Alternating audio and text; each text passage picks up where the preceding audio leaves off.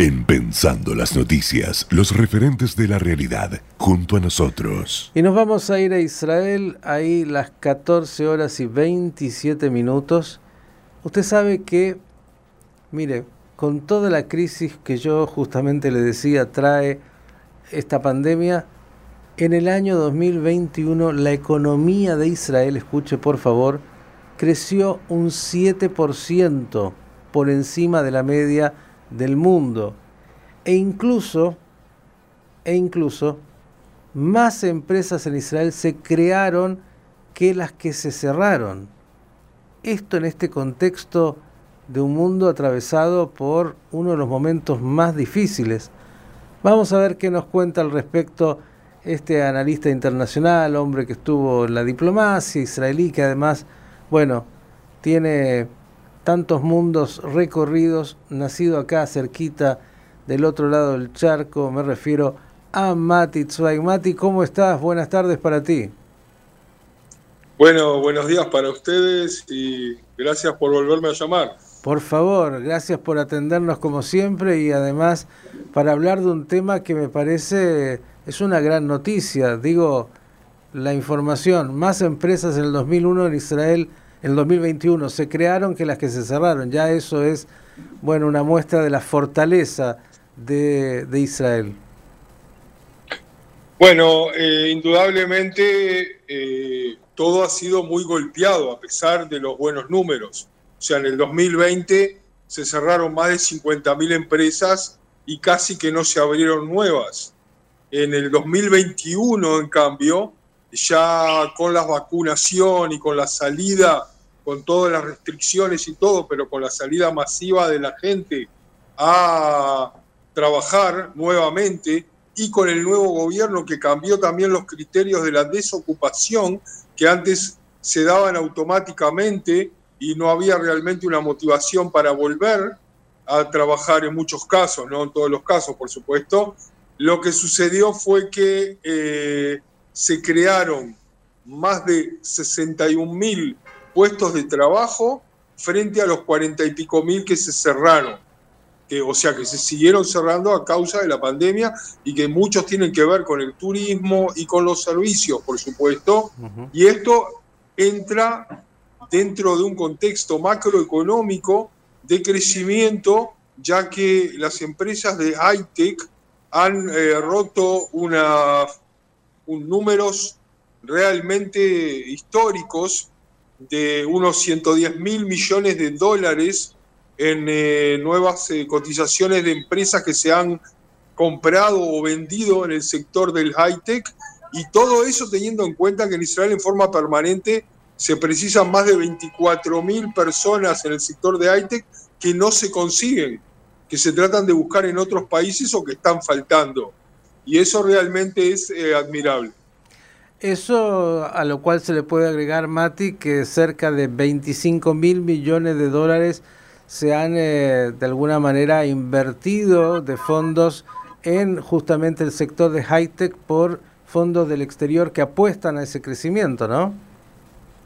Exactamente, o sea, eh, son no solamente empresas que tienen que ver con Google, con Amazon y Microsoft y Intel y todas las que siguen invirtiendo en Israel, sino con un montón de empresas tanto americanas como algunas europeas y japonesas que han eh, apostado a la, al high-tech israelí o a comprar y hacer merging and eh, acquisitions, como se dice M&A, este, y juntar empresas de ellos con empresas de aquí, eh, como en el caso de Nvidia, que, que compró por, por 1.500 millones de dólares una empresa israelí y, la sumó a, su cartera de empresa y hoy en día cuando uno viaja al, lado de Yokneam se ve el cartel de Nvidia, ya no con el nombre anterior, pero en la mayoría de los casos mantienen los nombres anteriores, mantienen la cantidad de gente que trabaja aquí, incluso las nuevas empresas siguen buscando más y más empleados dentro mismo del país o desde el país también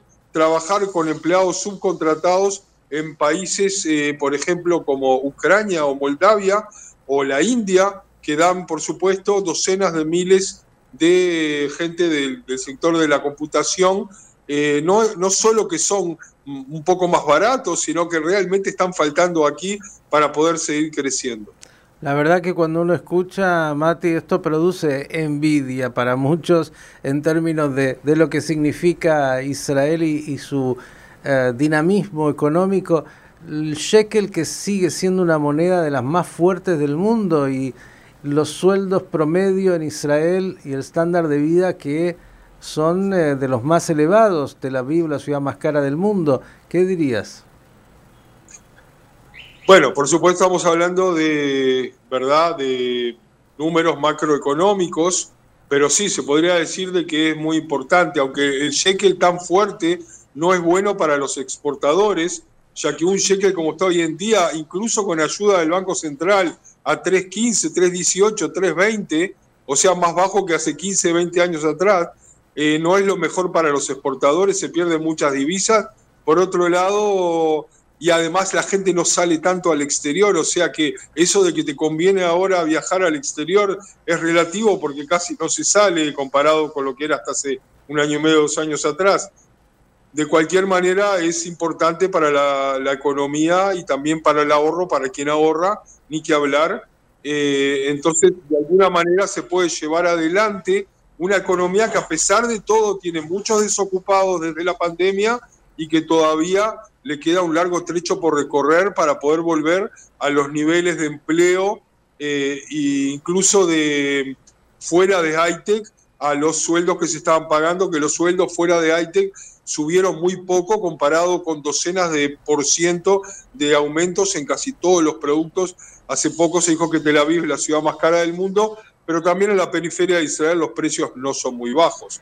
Y bueno, esas son cosas que se van a ir, eh, esperemos, eh, arreglando. Eh, este nuevo gobierno es un poco duro tal vez en, lo que tiene que ver con el empleo y con la gente que ha perdido dinero y con los, con los que han caído, como por ejemplo en el, en el turismo.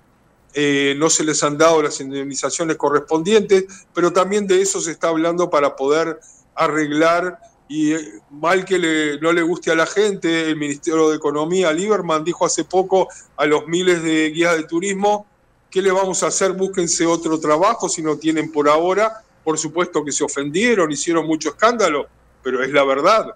Si no hay trabajo en su, en su tema, eh, mucha gente tiene que reconvertir, aunque sea en forma temporaria, hasta que esto cambie esta situación. Ahora, hasta ahora, de alguna manera, más allá de, claro, de estos temas que, también hemos analizado aquí, eh, de los sectores más golpeados. Las noticias son buenas, pero claro, hay algunas otras y te la voy a plantear porque corresponde.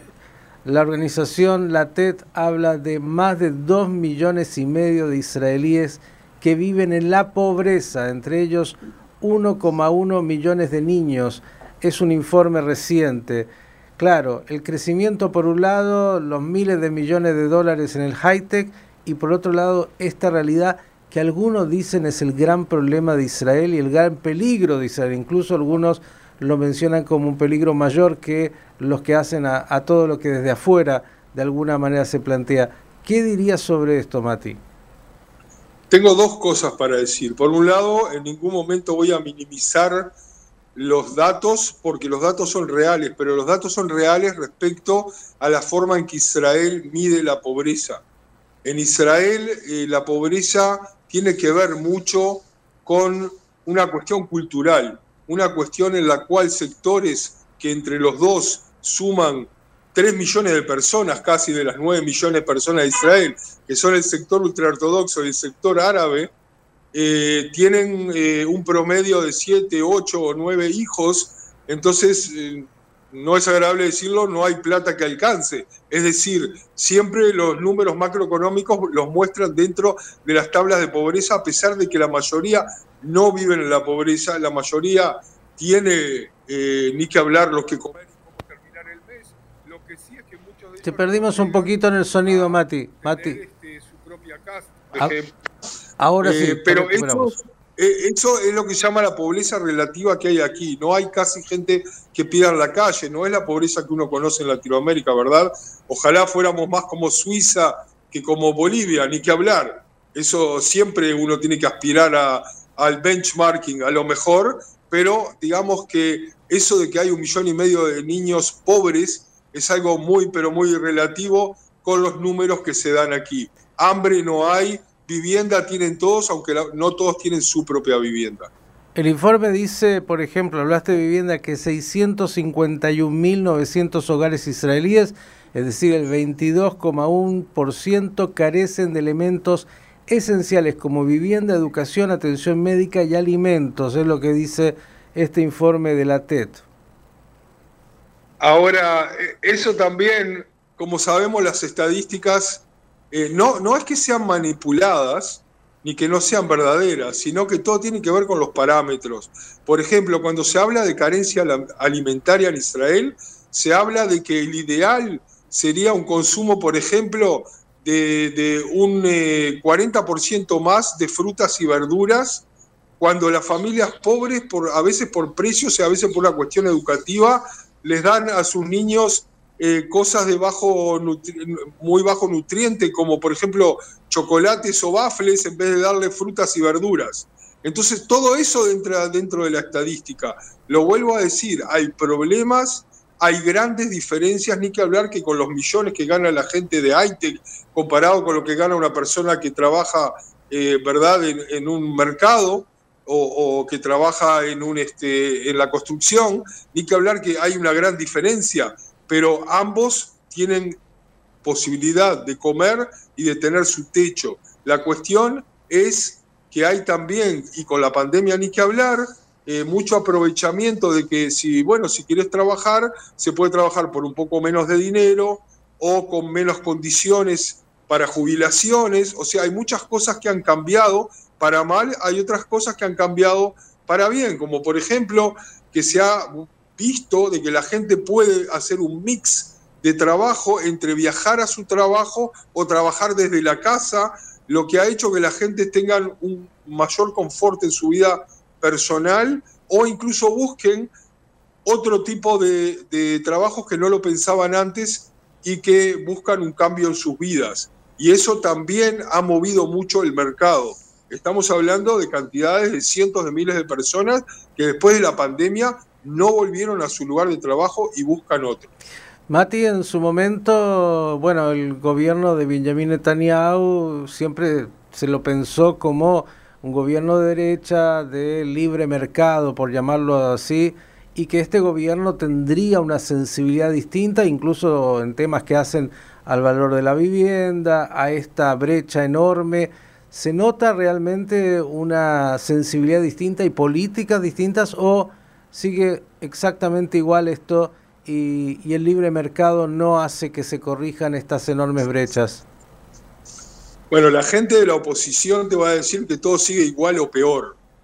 Lo que yo te puedo decir es que en este gobierno es un gobierno, no sé, multicolor, tiene de todos los colores y de todas las sensibilidades, pero, pero al haber pasado finalmente, luego de que Benjamin Netanyahu no permitió durante tres años pasar el, eh, el presupuesto nacional, y hacer llegar un montón de presupuestos a mucha gente que lo necesitaba y carenciados y gente eh, de la parte social más débil que no recibían presupuestos por culpa de, política que había en ese momento y que se tomaban decisiones políticas de no pasar el presupuesto. Entonces ahora esta coalición, al haber pasado un presupuesto, un presupuesto con muchos cambios, con muchas reformas y con muchas cosas positivas, eh, ha hecho que las cosas estén mucho mejor encaminadas. Lo que sucede es que en zonas débiles de la sociedad, como dentro, por ejemplo, de los ultraortodoxos, eh, que es verdad que son más pobres en forma absoluta por el hecho de tener también muchos hijos, se come muchas cosas dulces, se toma también mucha Coca-Cola y se usan muchas, eh, eh ¿cómo se dice? Eh, platos y, cosas que se usan de una vez y se tiran. Todos esos productos, ¿cómo se dice? Descartables. Descartables, perdón. Todos esos productos han sido, les han sido puestos por una cuestión también de educación y de ecología, se les han puesto altos impuestos. Entonces la oposición aprovecha para decir que esta coalición golpea a los débiles cuando en realidad está tratando un poco menos de usar eh, y de consumir cosas que realmente no son buenas para la sociedad. Eso es algo discutible, ¿verdad? Porque también se puede decir que lo único que quieren es dinero de impuestos. Pero por otro lado, es mejor ponerle impuestos a eso y no a otras cosas que se han bajado los impuestos, como por ejemplo a cuestiones de cosmética o cuestiones de frutas y verduras que ahora va a haber más libre competencia y que teóricamente van a traer una baja en los precios, aunque ahí también hay una problemática que es un tema diferente. Digamos, Mati, para aquel oyente que desconoce cómo se mide en Israel la pobreza, la pobreza es aquel que está por debajo de los ingresos de el salario medio, que se define, en este caso, lo voy a decir para alguno que, que quiera escuchar, en algo así como 6.000 shekels mensuales, unos 1.837 dólares mensuales. El que está por debajo de eso está considerado que está en la pobreza. Digo, claro, el promedio de la familia, que es papá, mamá, dos hijos, por decir algo, Exacto. o papá y papá, o mamá y mamá, hay que ser hoy correctamente político, eh, entonces es más o menos unos 3.500 dólares mensuales. Es decir, el que está por debajo de eso está considerado pobre cuando hay todo tipo de familias, y, no es solo por una cuestión de percepción de lo que yo veo en la calle, lo sé también por los números y lo sé también de que eh, en realidad, en la mayoría de los casos, por ejemplo, en el sector árabe, la mayoría de las mujeres trabajan y están inscritas como que no trabajan. Bien, estamos diciendo, volvemos a estos números para que el oyente pueda entender de lo que estamos hablando. Dice lo siguiente, la investigación de la TED utiliza tres medidas para evaluar la angustia económica. Dice, los ingresos donde la pobreza se define oficialmente como tener un ingreso neto por debajo del 50% del ingreso medio disponible, que actualmente, dice en este informe, es de 6.000 shekel, 1.837 dólares mensuales, y esto sería estar por debajo. Claro, la sumatoria, como dijiste, de una familia tendría que ser algo así como por debajo de 3.500 dólares. Es una cifra importante, pero me parece que el, gran desafío y la pregunta que viene es si se le está cargando la mano de impuestos a aquellos que han sido más beneficiados para poder de alguna manera con eso eh, acortar la brecha y distribuir hacia aquellos que han salido menos beneficiados. Depende en qué tema estemos hablando. En algunos casos, como por ejemplo la gente que tiene segunda y tercera o, casa como, como inversión, ¿verdad? Apartamento o más, sí, se les ha puesto más impuestos. Pero, por ejemplo, se han quitado un montón de impuestos para la gente que está dentro del Haite, que ya de por sí gana muchísimo dinero con la esperanza de que no se vayan de Israel. O sea, hay que ver todos los números, todos los ámbitos y hay que entender la dinámica de una economía que es diferente a la que uno conoce en Latinoamérica. Eh, entonces, a, largo plazo, por supuesto, las medidas que se han tomado son mucho mejores que las que había en el gobierno anterior.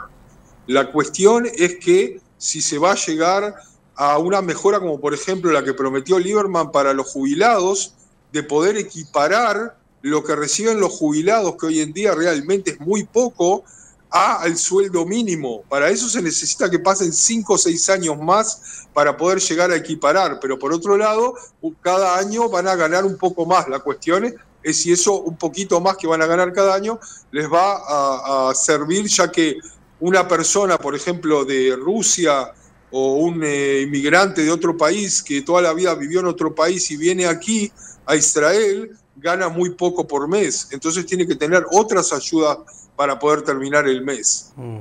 Entonces, eh, hay que, se están atacando todo por todos lados, pero el hecho de haber pasado el presupuesto nacional y haber cambiado mucho los parámetros y haber dado menos dineros sectoriales, por ejemplo, en los sectores ultraortodoxos, mucho dinero no iba solo para la familia, iba también para yeshivot, iba para, también, se hicieron cambios en los parámetros eh, también de dónde va en la educación, está todo un poco más dividido y teóricamente mejor dividido. Bien, la última, porque empezamos con buenas noticias, quiero también preguntarte, indigencia, ¿se ve gente realmente indigente que no tenga en Israel para comer, que quede abandonada por el sistema?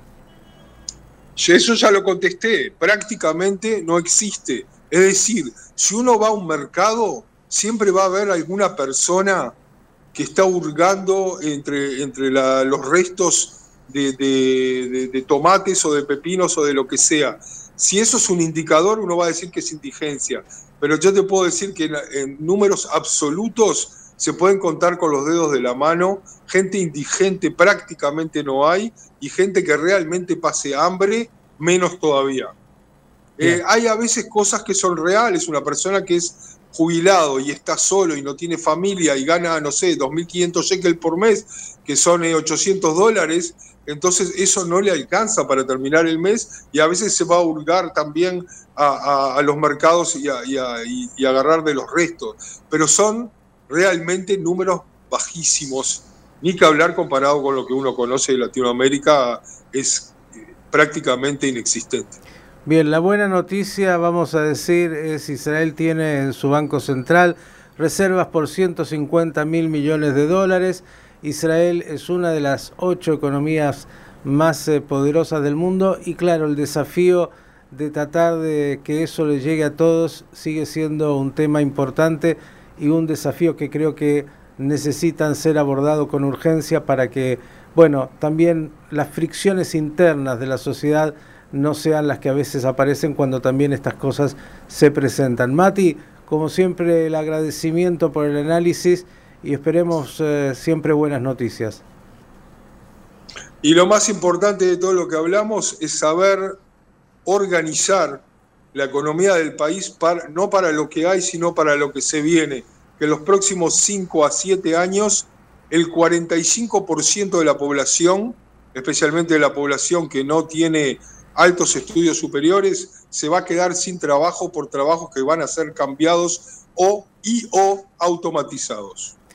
Los desafíos de, de las nuevas épocas que vienen, claro que sí, y todo lo que eso significa pero bueno, saber que hay un país que produce y que está creciendo. En el 2021 se crearon más empresas que las que se cerraron.